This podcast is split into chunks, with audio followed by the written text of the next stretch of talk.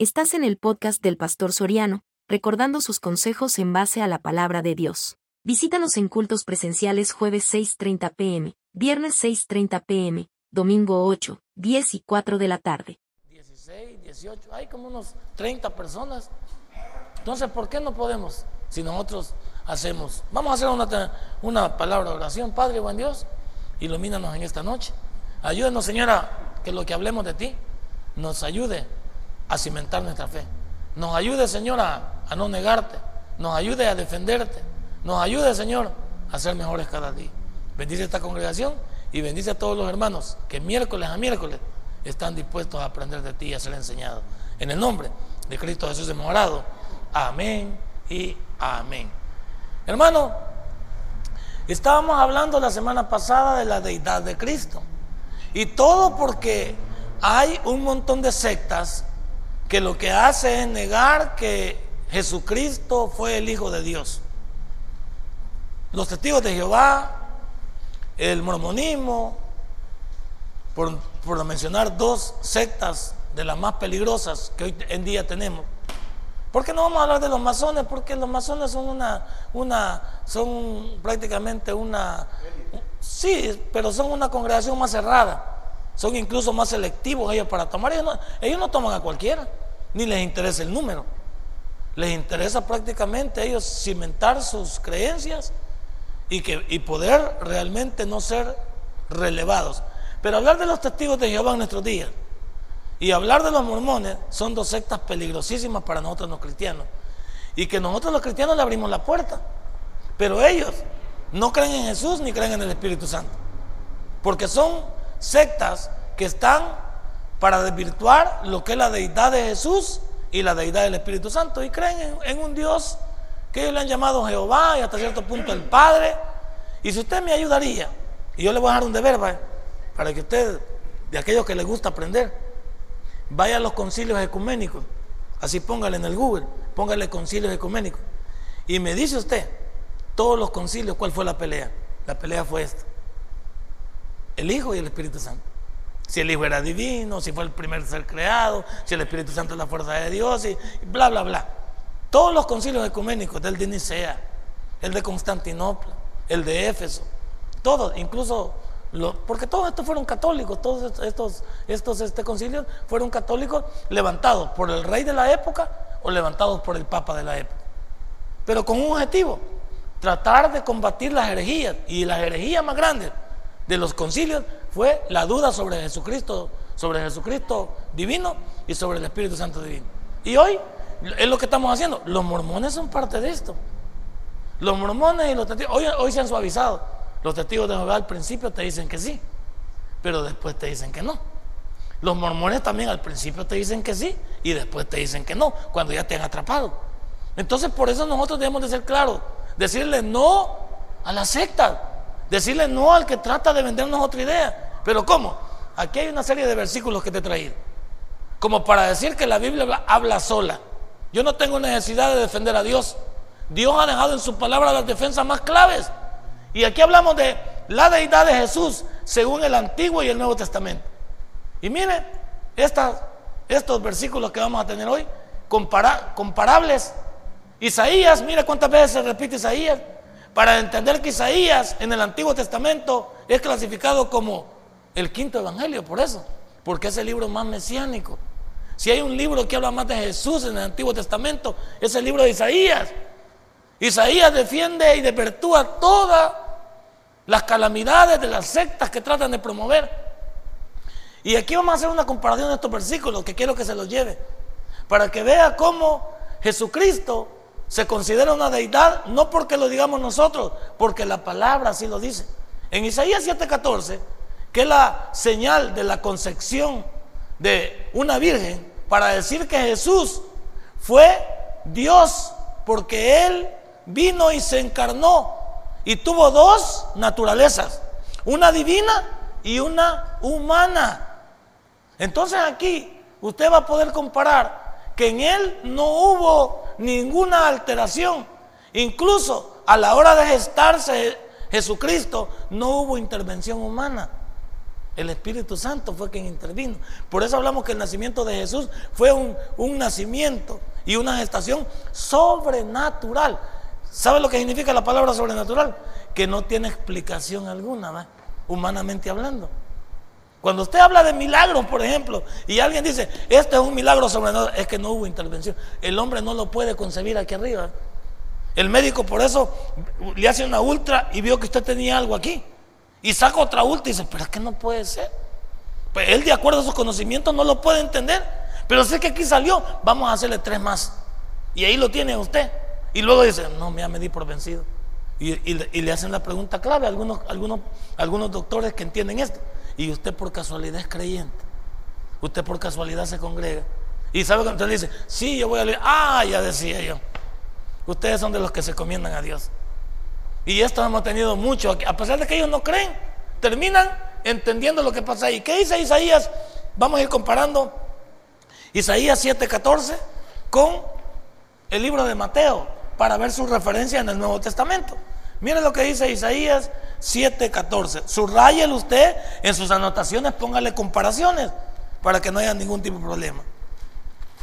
Como 600 y 700 años antes de Mateo, esto era una realidad en el Antiguo Testamento. 600 a 700 años.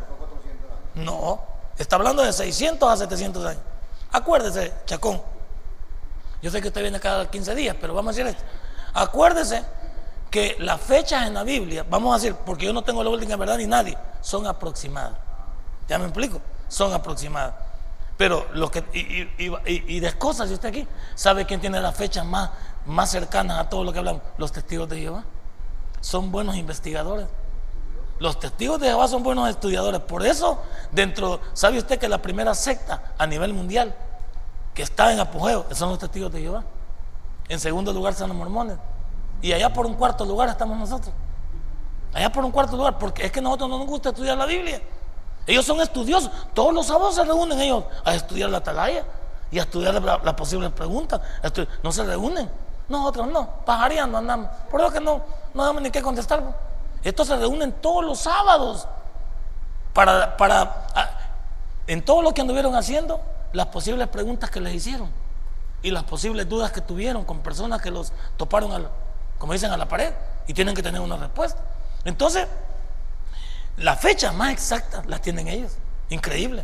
Los testigos de Jehová son investigadores, son especiales. Ese librito que tienen, eh, un librito azul que tienen ellos, que no es el libro de, que no es el libro de, la Biblia de ellos, la verde, sino que es un librito que ahí lo tengo yo. Se llama este, La Torre de la Vigía. Tienen uno, la Torre del Vigía, tienen una, una cantidad de información buenísima, pero que ellos la han torcido ellos la terminan torciendo. Porque acuérdense que la mentira tiene un poquito de verdad y mucho de mentira para poder pegar. Entonces, las fechas no son exactas. Pero usted puede, eh, como dicen, eh, buscar y se va a dar cuenta de eso. Vamos a Isaías 7, versículo 14. Mire lo que dice. Por tanto, el Señor mismo dará señal. He aquí que la Virgen concebirá y dará a luz un hijo y llamará su nombre en Manuel. Imagínense, ¿qué es la palabra Manuel? Dios con nosotros. Y esto tiene su cumplimiento en el Nuevo Testamento. Porque acuérdese usted, y esto aquí lo debe aprender como discípulo. En la Biblia, para que algo sea doctrina, debe de estar en dos versículos por lo menos. En la Biblia, para si, si algo va a ser doctrina, tiene que ser dos o más versículos. Por lo menos dos.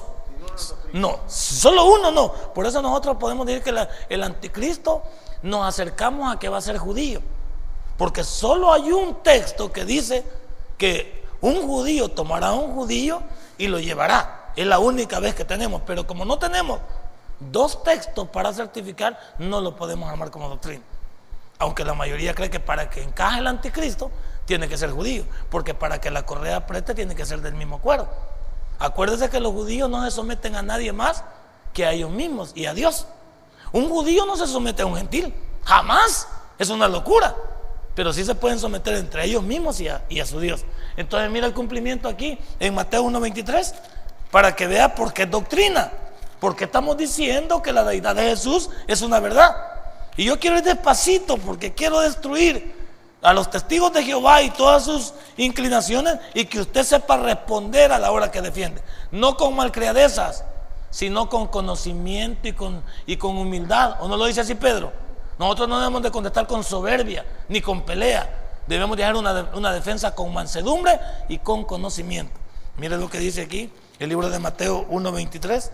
He aquí una virgen concebirá y dará a luz un hijo y llamará su nombre ya vio la cita bíblica que hay abajito de la Reina Valera 1960. Ahí estaba. ¿Cuál es la cita que hay abajo?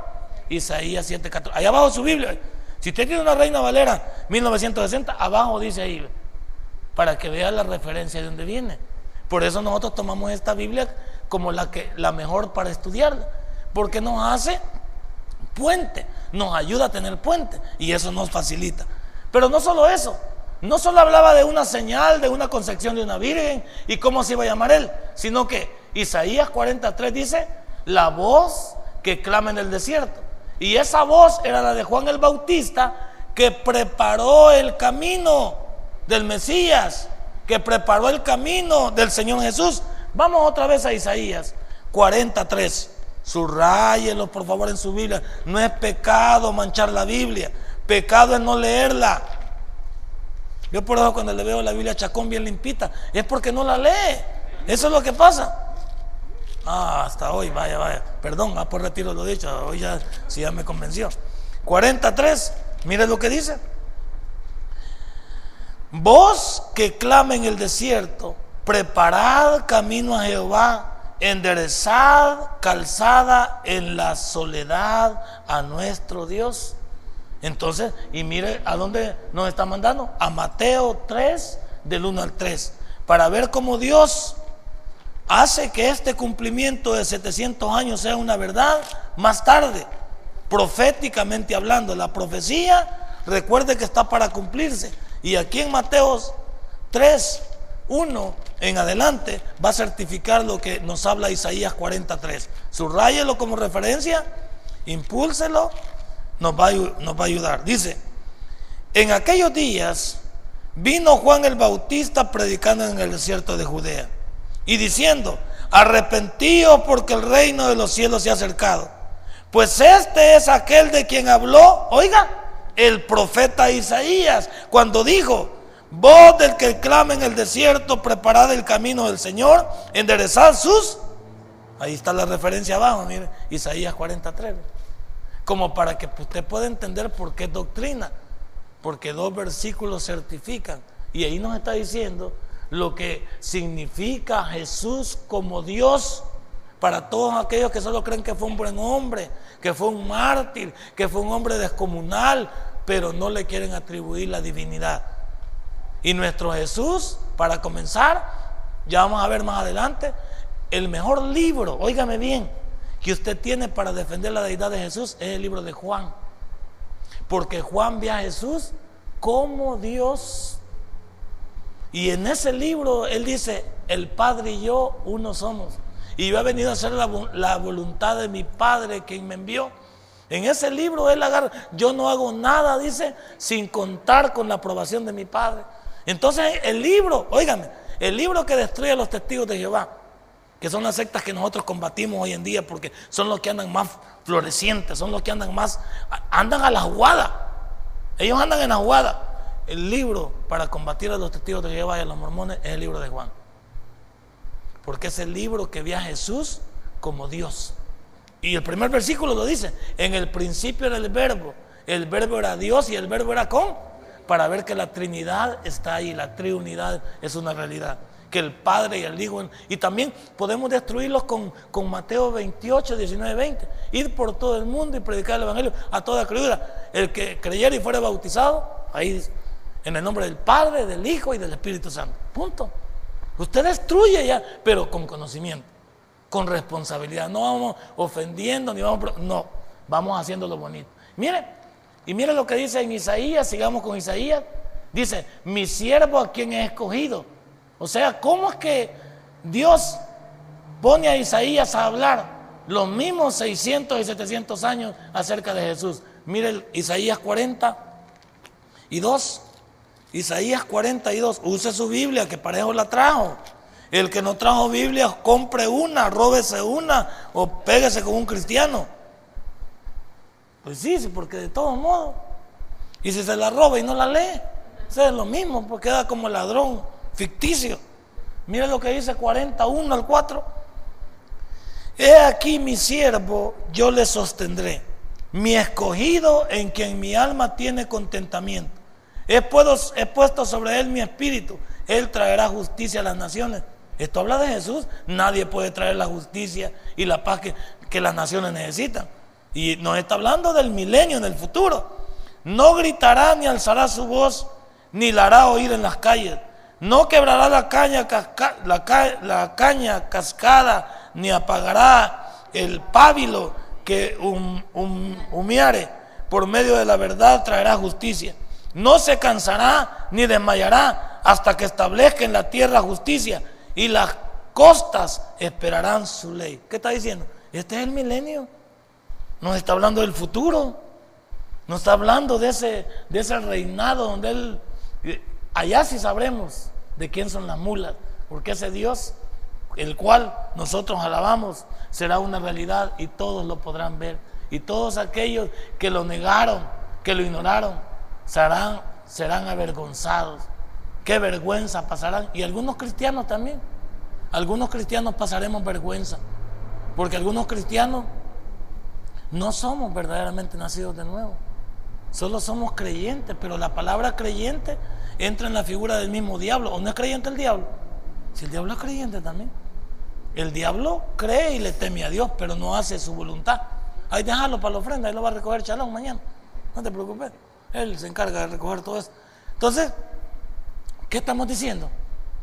Estamos diciendo que yo, con el perdón que toda la iglesia me merece, no todos los que vienen a esta iglesia son creyentes. Los únicos que lo saben son ustedes.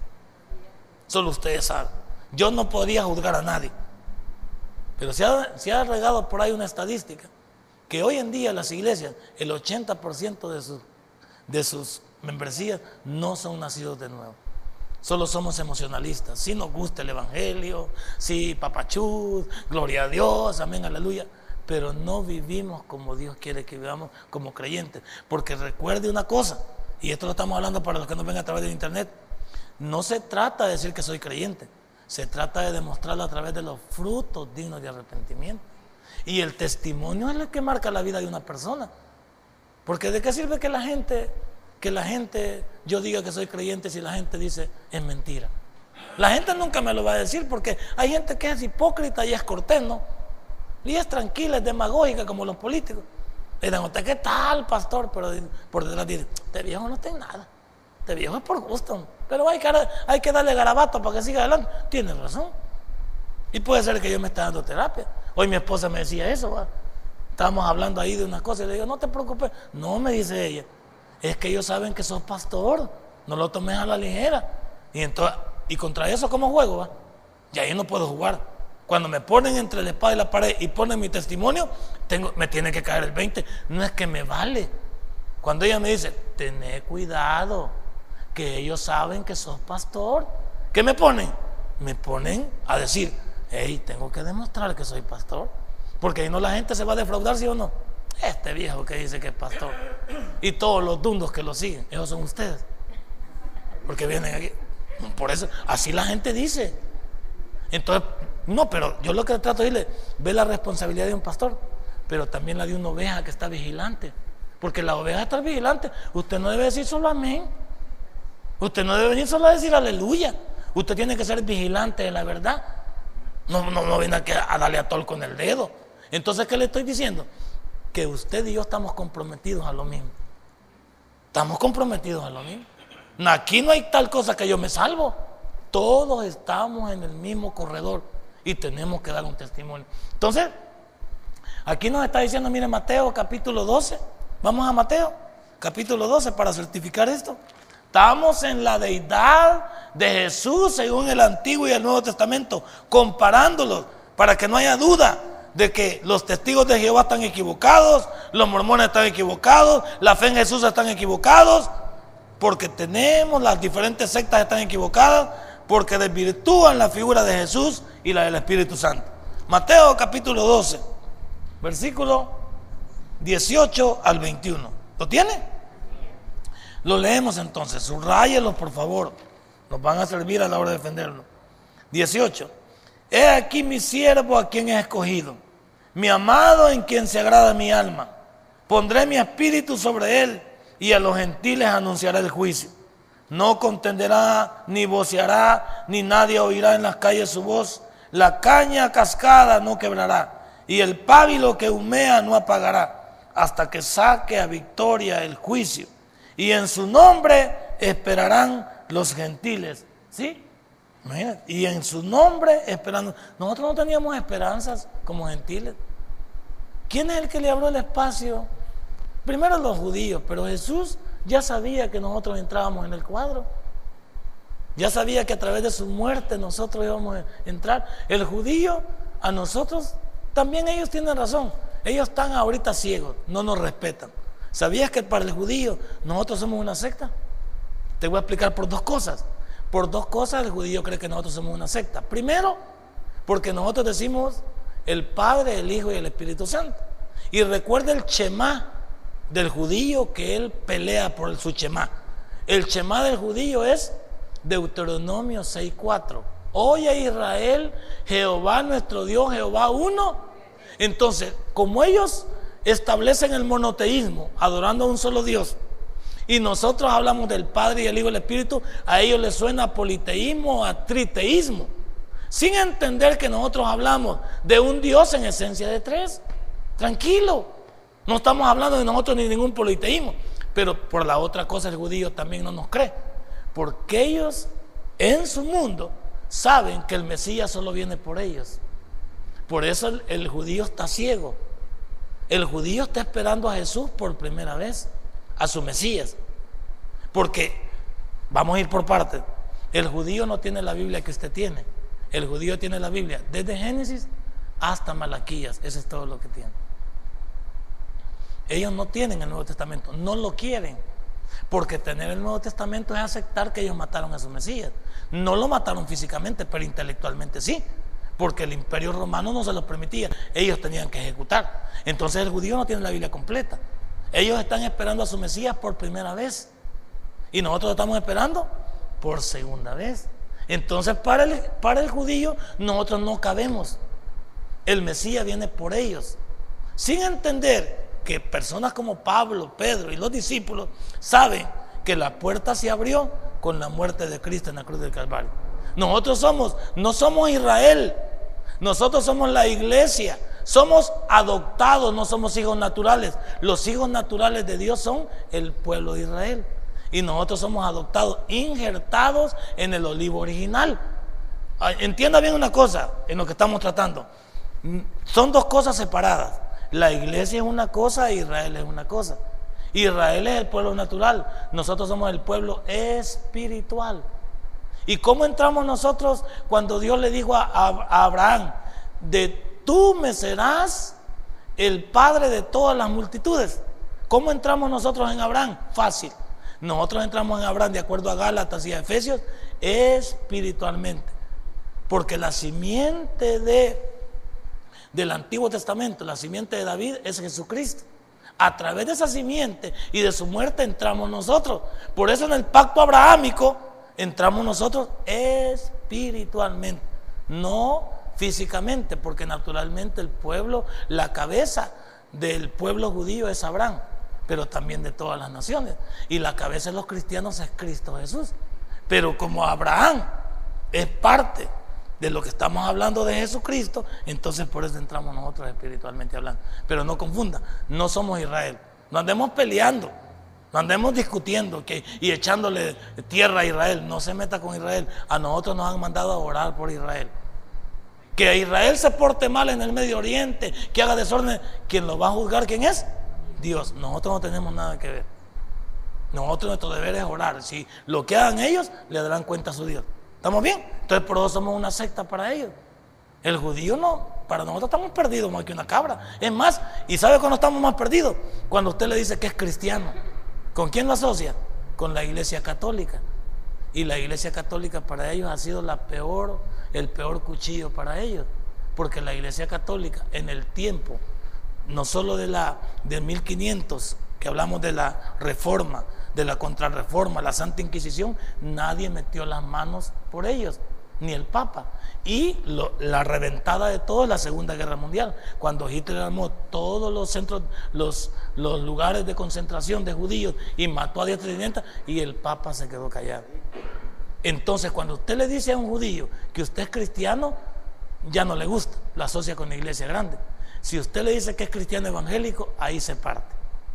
Al judío cuando lo encontremos no le digamos yo soy cristiano, yo soy cristiano evangélico.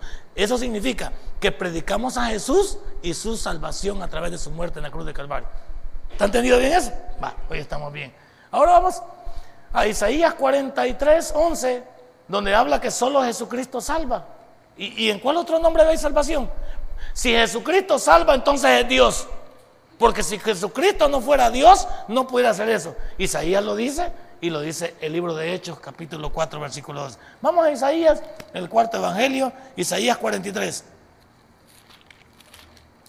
600 o 700 años Isaías vio esto. Y Mateo lo va a certificar. 43, 11. ¿Lo tiene? Mira lo que dice. Yo, yo Jehová, y fuera de mí no hay quien salve. Pero como el Padre es parte de la Trinidad, Triunidad, entonces ¿dónde quedamos con Jesús? Ahora vayamos allá, subrayelo, subrayelo ahí para que vea. Ahora vamos a, a lo que es el libro de Hechos 4.12, ¿va? El verdadero Nuevo Testamento, discípulos, para ustedes que están conmigo aquí estudiando, el verdadero Nuevo Testamento comienza con el libro de los Hechos. La carta, perdón, el Evangelio de Mateo, Marcos, Lucas y Juan todavía son parte del Antiguo Testamento. Porque Jesús estaba aquí, porque los saduceos estaban peleando con él, porque los fariseos y estaban hablando todavía de la ley. Una vez que pasa el libro de Juan, en el libro de los hechos, solo se comienza, ya los fariseos desaparecen, desaparecen los saduceos y se posesiona la iglesia nada más y los, y los discípulos y los apóstoles. Punto. Entonces, el verdadero el Nuevo Testamento comienza con el libro de los Hechos. Ahí porque ahí nace la iglesia. Y la iglesia nace en los lomos de Jesús porque Él es la cabeza de la iglesia. Vamos a Hechos 4. Hechos 4, versículo 12. Subraye, por favor, le va a servir, estudielos. Porque esto se trata de que usted le ponga amor.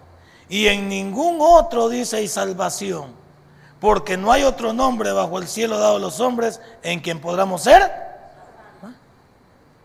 Y en el Nuevo Testamento la figura primordial es Jesucristo. Es Jesucristo y el Espíritu Santo. Y si hubiera un tercero es el apóstol Pablo. Pero el protagonista, no solo de toda la Biblia, sino del Nuevo Testamento es Jesucristo. Con su venida a este mundo, con su ministerio, con su muerte en la cruz de Calvario y con su resurrección. Que la resurrección es la base del cristianismo. Sin resurrección no hay cristianismo. ¿Se lo demuestro? Vamos al libro de Primera de Corintios 15. Sin resurrección no hay cristianismo. Porque la base del cristianismo es que Cristo se levantó de los muertos. Vamos a, al libro de 1 Corintios 15, versículo 12. Hoy desvirtuamos también que Jesucristo y su resurrección son la base de la iglesia, la base del cristianismo. ¿Lo tiene? Pero si se predica de Cristo que resucitó de los muertos, y hace una pregunta, ¿cómo, ¿cómo dicen algunos entre vosotros que no hay resurrección de muertos? Ahora dice el 13, porque si no hay resurrección de muertos, tampoco Cristo resucitó. Y si Cristo no resucitó, vana es entonces nuestra predicación y vana es también nuestra. Va, entonces estamos bien. La base, el pilar central de nuestro cristianismo es que el único que se ha podido levantar de entre los muertos es Jesús. Y desvirtuamos otra herejía de la Iglesia Católica. María no puede salvar a nadie, interceder por nadie, porque ella no se ha levantado entre los muertos. Ella murió, fue una tremenda mujer, un instrumento de Dios. No ha existido mujer como ella, ni bella, ni por dentro, ni por fuera. María es especial, pero no puede salvar a nadie. El único que ha resucitado de los muertos es Jesús, ni Buda, ni Confucio, ni Gandhi, ni todos los que, los que usted pueda ver en historia universal se han levantado de los muertos. El único que se ha levantado es Jesús. Por eso nuestra base es firme. Jesucristo es el único que ha dejado una tumba vacía y la historia lo certifica. La historia dice antes y después de Cristo, punto. Porque no dice antes y después de otro loco de esos que anda propagado por ahí. Porque la misma ciencia no está peleada con el Evangelio. La ciencia certifica que todo lo que la Biblia dice, arqueológicamente y científicamente está comprobado que existió. Punto. Entonces, ahí tenemos. También Isaías 44.6 dice que Él es el alfa y la omega. Pónganme atención. El alfa y la omega son dos letras del alfabeto, ¿verdad? Hebreo. Que estamos hablando, sí, ah, perdón, del griego, sí, del griego. Estamos, sí, del griego. Estamos hablando del griego, Señor, porque estamos hablando del Nuevo Testamento. Acuérdense, estamos hablando del Nuevo Testamento, del griego. Ahora, las letras, la primera es el alfa y la omega es el final, como para decir que Jesús es el principio y es el final, y fuera de él no hay más. ¿Estamos bien? Sí, porque vamos a explicar eso también por lo que Chacón dice. La Biblia está escrita en tres idiomas. En hebreo y arameo el Antiguo Testamento y en griego el Nuevo Testamento. Entonces de ahí sacamos nosotros los vocablos para decir si estamos enfocados en el Antiguo Testamento o estamos enfocados en el Nuevo Testamento. Depende del versículo que estemos tocando, así será el idioma que nosotros podamos consultar. Porque es bueno, es bueno consultar el idioma porque el idioma en que se escribió la Biblia es el que tira más luz de lo que las personas que escribieron en el nombre de Dios nos quisieron decir. Eso es bien importante, como cuando venimos mañana Mañana venimos a, las obras de la carne y agarramos cada obra de la carne y la vemos a la luz del griego, para que el significado del griego nos arroje lo que nos quisieron decir los apóstoles para ponerlo en práctica hoy en día. Lo mismo aquí, mire lo que dice Isaías 44, 44, 6, ¿lo tiene? Déjeme llegar por allá ahorita yo. Isaías 44, 6. ¿Hoy sí? Así dice Jehová, Rey de Israel y su Redentor, Jehová de los ejércitos. Yo soy el primero, yo soy el postrero, y fuera de mí no hay. Ve que aquí, ve que aquí en el hebreo, que está escrito aquí en esta parte, en la traducción dice el primero y el último. Aquí no se mete en problema, no se mete en problema el idioma. Allá se va a poner, se va, el, el idioma lo va a marcar. ¿Por qué? Como el que vamos a consultar es el libro de Apocalipsis, y, todo el Nuevo Testamento está escrito en griego, por eso es que va a hablar de alfa y omega. Y es donde tenemos que entender que nos estamos refiriendo a las letras del alfabeto griego. Vamos entonces, y si no, consúltelo usted porque tiene derecho a investigar. Usted tiene derecho a investigar. Aquí no nos enojamos que usted vaya a investigue y certifique si lo que aquí le estamos diciendo es verdad. ¿Ok? Aquí sí van a aparecer esos vocablos. Dice, yo soy el alfa y la omega, dice principio y fin, dice el Señor, el que es y el que era y el que ha de venir, el Todopoderoso. Quítele eso entonces, para hablar de la deidad de Jesús. No deja ningún, para todos los oyentes, no deja ninguna duda de que Él es divino. Ya dijimos la semana pasada, en, en Jesucristo hubieron dos naturalezas una divina y una humana. A eso le llamamos la semana pasada unión hipostática. 100% hombre, 100% Dios. Y aquí lo estamos discutiendo. Vamos a un libro nuevo del Antiguo Testamento, Zacarías 11:13, que nos habla de la heredad para muertos. Veamos qué nos dice con respecto a esto la Biblia. Zacarías. Zacarías es un libro pequeño antes de, antes de Malaquías. Es el penúltimo libro del Antiguo Testamento, para los que estudian la Biblia. Si usted llegó a Mateo, retroceda a Malaquías y luego sigue Zacarías. Zacarías capítulo 11, versículo 11 al 13. Cuando lo tenga, dígame fuerte amén. Y fue deshecho, dice, vamos a ir hasta el 13, y fue deshecho en ese día Y así conocieron los pobres del rebaño que miraban a mí que era palabra de Jehová. Y les dije, si os parece bien, dadme mi salario, y si no, dejadlo. Y pesaron por mi salario 30 piezas de plata, para decir cuánto iba a valer Cristo en el Nuevo Testamento. Por cuánto lo iba a vender Judas. El valor de las 30 monedas es lo que pagaron por él. Y me dijo Jehová, échalo al tesoro, échalo al tesoro, hermoso precio con que me han apreciado. Y tomé las 30 piezas de plata y las eché en la casa de Jehová al tesoro. Imagínense cuánto valió nuestro Salvador para un hombre ambicioso, para un hombre confundido como Judas. Porque al final vemos que las 30 monedas tampoco les importaba a los, a los sacerdotes del momento, a los líderes religiosos. Porque como sabían que Jesucristo era inocente, era justo, ni las quisieron cuando las devolvieron. Y las 30 monedas sirvieron para comprar un terreno, para congraciarse con los demás y levantar un terreno. Pero, ¿cuánto costó nuestro Salvador? Eso para decir que Judas, que nosotros no somos mejor que Judas. Porque Judas lo vendió, ¿sabe por qué? Por 30 monedas de plata. Y nosotros lo vendemos a veces por una cora, por un dólar. ¿Cuánto vale un motel? No, pues sí. Le digo para aquellos que andamos en vilo y andamos en horno. ¿Cuánto vale un motel? ¿Valdrá unos 10, 15 dólares? Imagínense, por un pecado. ¿Cuánto vale? Entonces Judas, Judas sale, ¿cómo, cómo sale Judas? Judas sale en carroza. Y, y, se acuerda de algunos que decimos, ah, yo quisiera que me metieran a Judas en un lugar y lo agarré a trompones. Judas tendría que agarrarnos a trompones a nosotros. ¿Sabe por qué? Porque aún con la sinvergüenzada Judas fue se ahorcó y nosotros no nos ahorcamos. Seguimos todavía en nuestro pecado, ni siquiera nos arrepentimos. O sea, como agarrar a Judas de pato. Judas fue un ejemplo mm, que no debemos de seguir. Pero Judas nos da un ejemplo a muchos de nosotros que incluso tomó una decisión. Y nosotros ni siquiera tomamos esa decisión. Primero, de apartarnos del pecado. Y segundo, arrepentirnos, aunque equivocadamente se arrepintió entre los hombres, de que, había, de que la regamos. Hay algunos de nosotros que la estamos regando y ni siquiera hasta nos enojamos. Que alguien se meta con nosotros, que alguien nos diga. Bueno, ahora mire lo que dice el libro de Mateo capítulo 27. Mateo capítulo 27.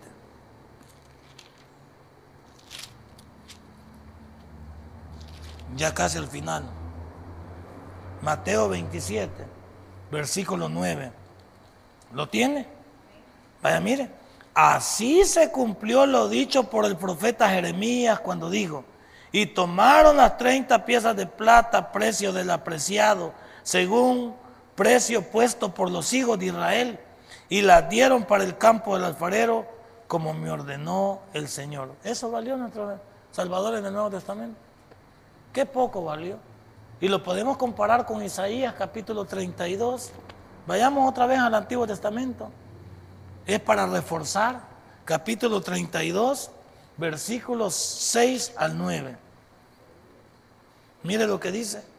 Dijo Jeremías, palabra de Jehová vino a mí diciendo, he aquí que Hamanael, hijo de Salún, tu tío viene a ti diciendo, cómprame mi heredad que está en Ananot, en Anatot, perdón, porque tú tienes derecho a ella para comprarla. Y vino a mí a Hamanael, hijo de mi tío, conforme a la palabra de Jehová, al patio de la cárcel y me dijo, compra ahora mi heredad que está en Anatot, en tierra de Benjamín, porque tuyo es el derecho de la herencia y a ti corresponde el rescate. Cómprala para ti. Entonces conocí que era palabra de Jehová. Y compré la heredad de Hanamael, hijo de mi tío, la cual estaba en Anatot, y le pasé el dinero de 17 ciclos de plata, para confirmar lo que estaba diciendo allí Zacarías y lo que se iba a cumplir en el Nuevo Testamento. Porque cuando usted ve la propiedad en que se convirtió, tendría que llegar al libro de Jeremías. Entonces, ¿qué queremos, qué queremos dejar por esta noche que hemos estudiado un buen pedazo?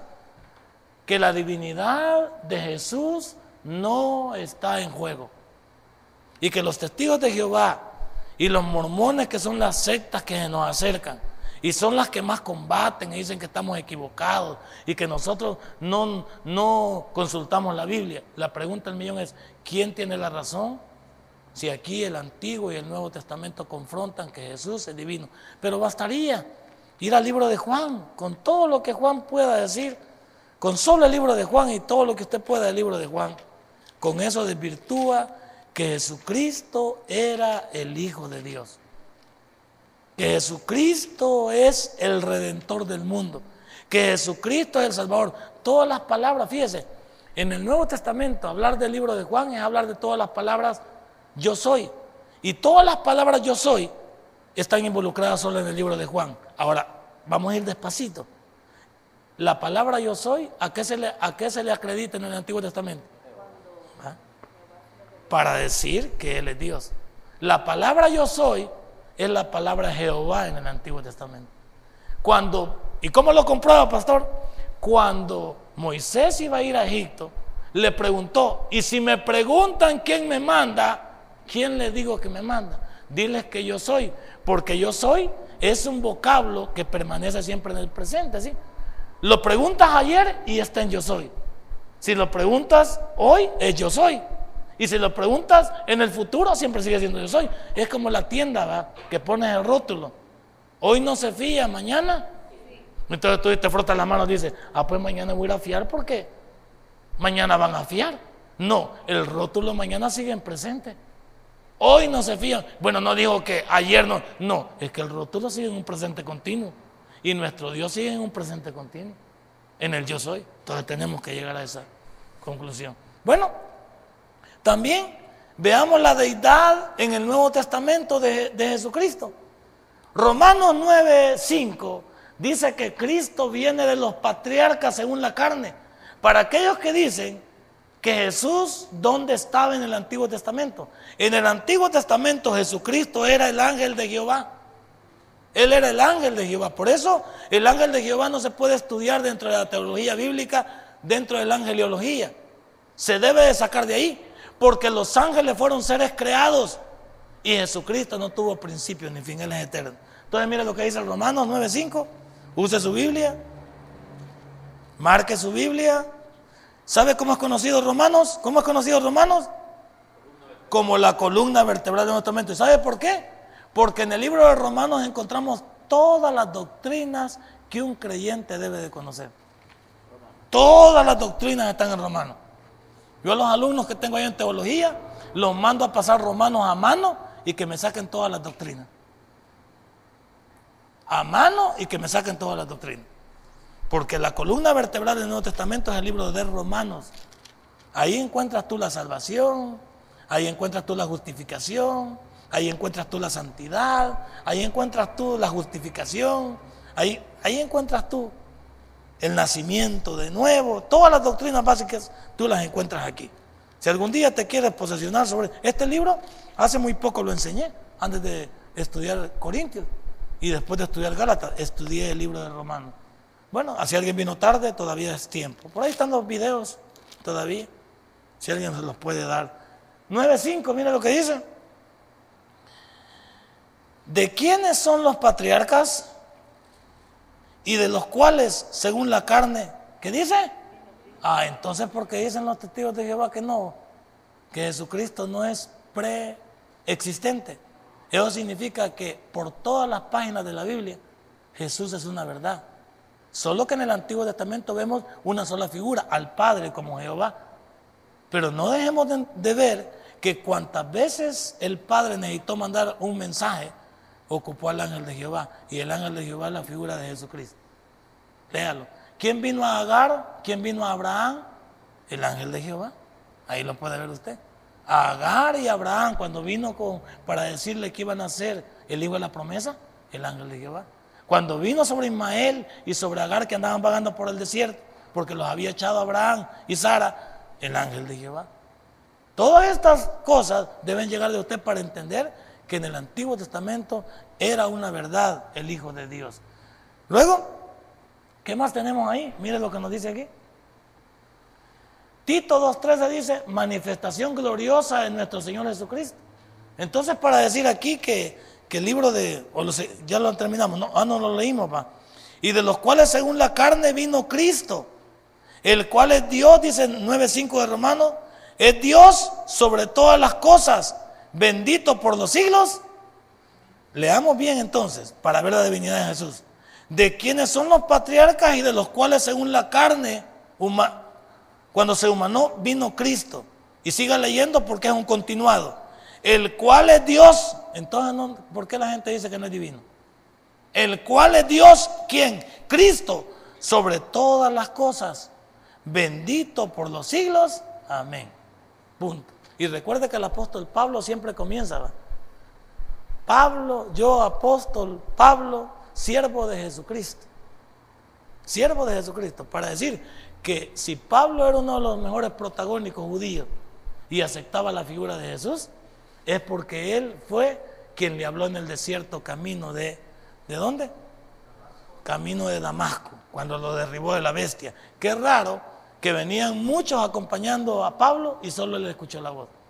Y solo con él trató Dios, para que usted sepa que Dios cuando pone los ojos sobre alguien, no le importa a los demás. Todos venían, pero nadie escuchó la voz que escuchó Pablo. Para decir que Pablo entonces, por eso dentro de la teología bíblica se le considera el doceavo apóstol, el que faltaba, porque Judas se ahorcó. Porque a Pablo no lo llamó nadie más que el mismo Señor. No fue un llamamiento humano. No fue que Pablo, ni Juan, ni Santiago. Fue el mismo Señor Jesucristo. O no le dice en el libro de, los Hechos. Yo soy Jesús a quien tú persigues. Así que te vas a levantar, te vas a quedar cieguito un ratito porque has sido medio alborotado. Y te tengo que mandar a alguien que te va a tener miedo. Pero yo le voy a decir que te venga a traer porque no matas ahorita una mosca. Porque como estás ciego, así que te van a venir a traer como jaladito, pobre. Jaladito, porque, eh, ¿cómo se llama? Ananías cuando le dijeron, mira, el Señor le habló, anda a traerme a Pablito. No, le dijo, el Pablo que yo escucho, que es el Saulo, es un perseguidor de la iglesia, me va a matar a mí. No, le dijo, anda a traerlo, que lo tengo bien seguito ahorita para que te llévatelo para tu casa. Y ya le voy a decir, por eso vemos en el libro de los Hechos que Pablo, antes de salir a predicar el Evangelio, se fue un ratito al desierto. Y ahí creemos que se fue a estudiar con Gamaliel, uno de los mejores teólogos que ha habido, a los pies de Gamaliel, que era una eminencia en la Biblia. Y ahí es donde aprendió un poco más el señor Pablo. Vamos a Tito. A Tito. Este no es Tito Popotito, este es Tito, el, este es Tito, el siervo del Señor. Mire lo que dice. El libro de Tito es uno de los últimos libros, allá por llegando a Hebreos, una de las últimas cartas paulinas. Eh, tráeme, aquí está la conexión. Ven, Carlos, y lo conectas. Levantas y lo conectas en lo que yo termino ahí. Yo creo. O lo dejamos así, no, eh, déjalo así. Aquí terminamos con eso. ¿Qué hablábamos? Tito 2, ¿qué? 2.13. Llevamos esto que se fue la corriente aquí. Se nos fue la corriente, pero no a mí, sino a la, a la, a la computadora. 2.13. Finalicemos con esto. 2.13. Aguardando la esperanza bienaventurada y la, y la manifestación gloriosa de nuestro gran Dios y Salvador. ¿Quién es ese? Y ya le dije, que la palabra Jesucristo, para que quede claro en esta noche y las clases anteriores, la palabra Jesucristo envuelve las dos naturalezas de Jesús, las dos naturalezas de Cristo. Jesús, la parte humana, y Cristo, la parte divina, porque Jesús significa hombre y Cristo significa ungido o Mesías. Entonces ahí vemos, están las dos naturalezas. Solo que aquí en este mundo, Jesucristo se tuvo que comportar como hombre.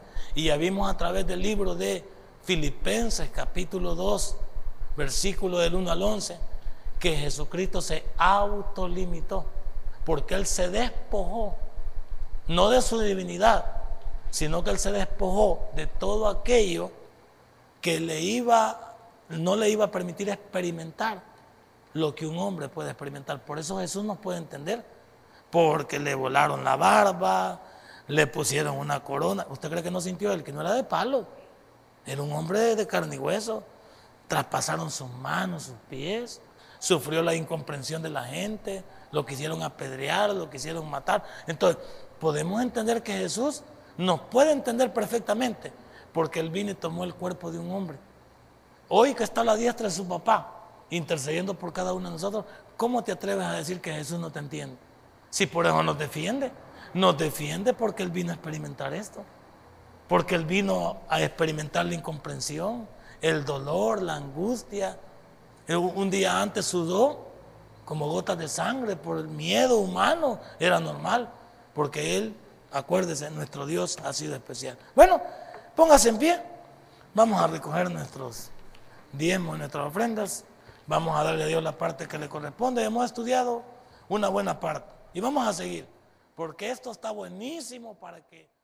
Si este mensaje ha impactado tu vida, puedes visitarnos y también puedes buscarnos en Facebook como Tabernáculo Ciudad Merliot. Sigue con nosotros con el siguiente podcast.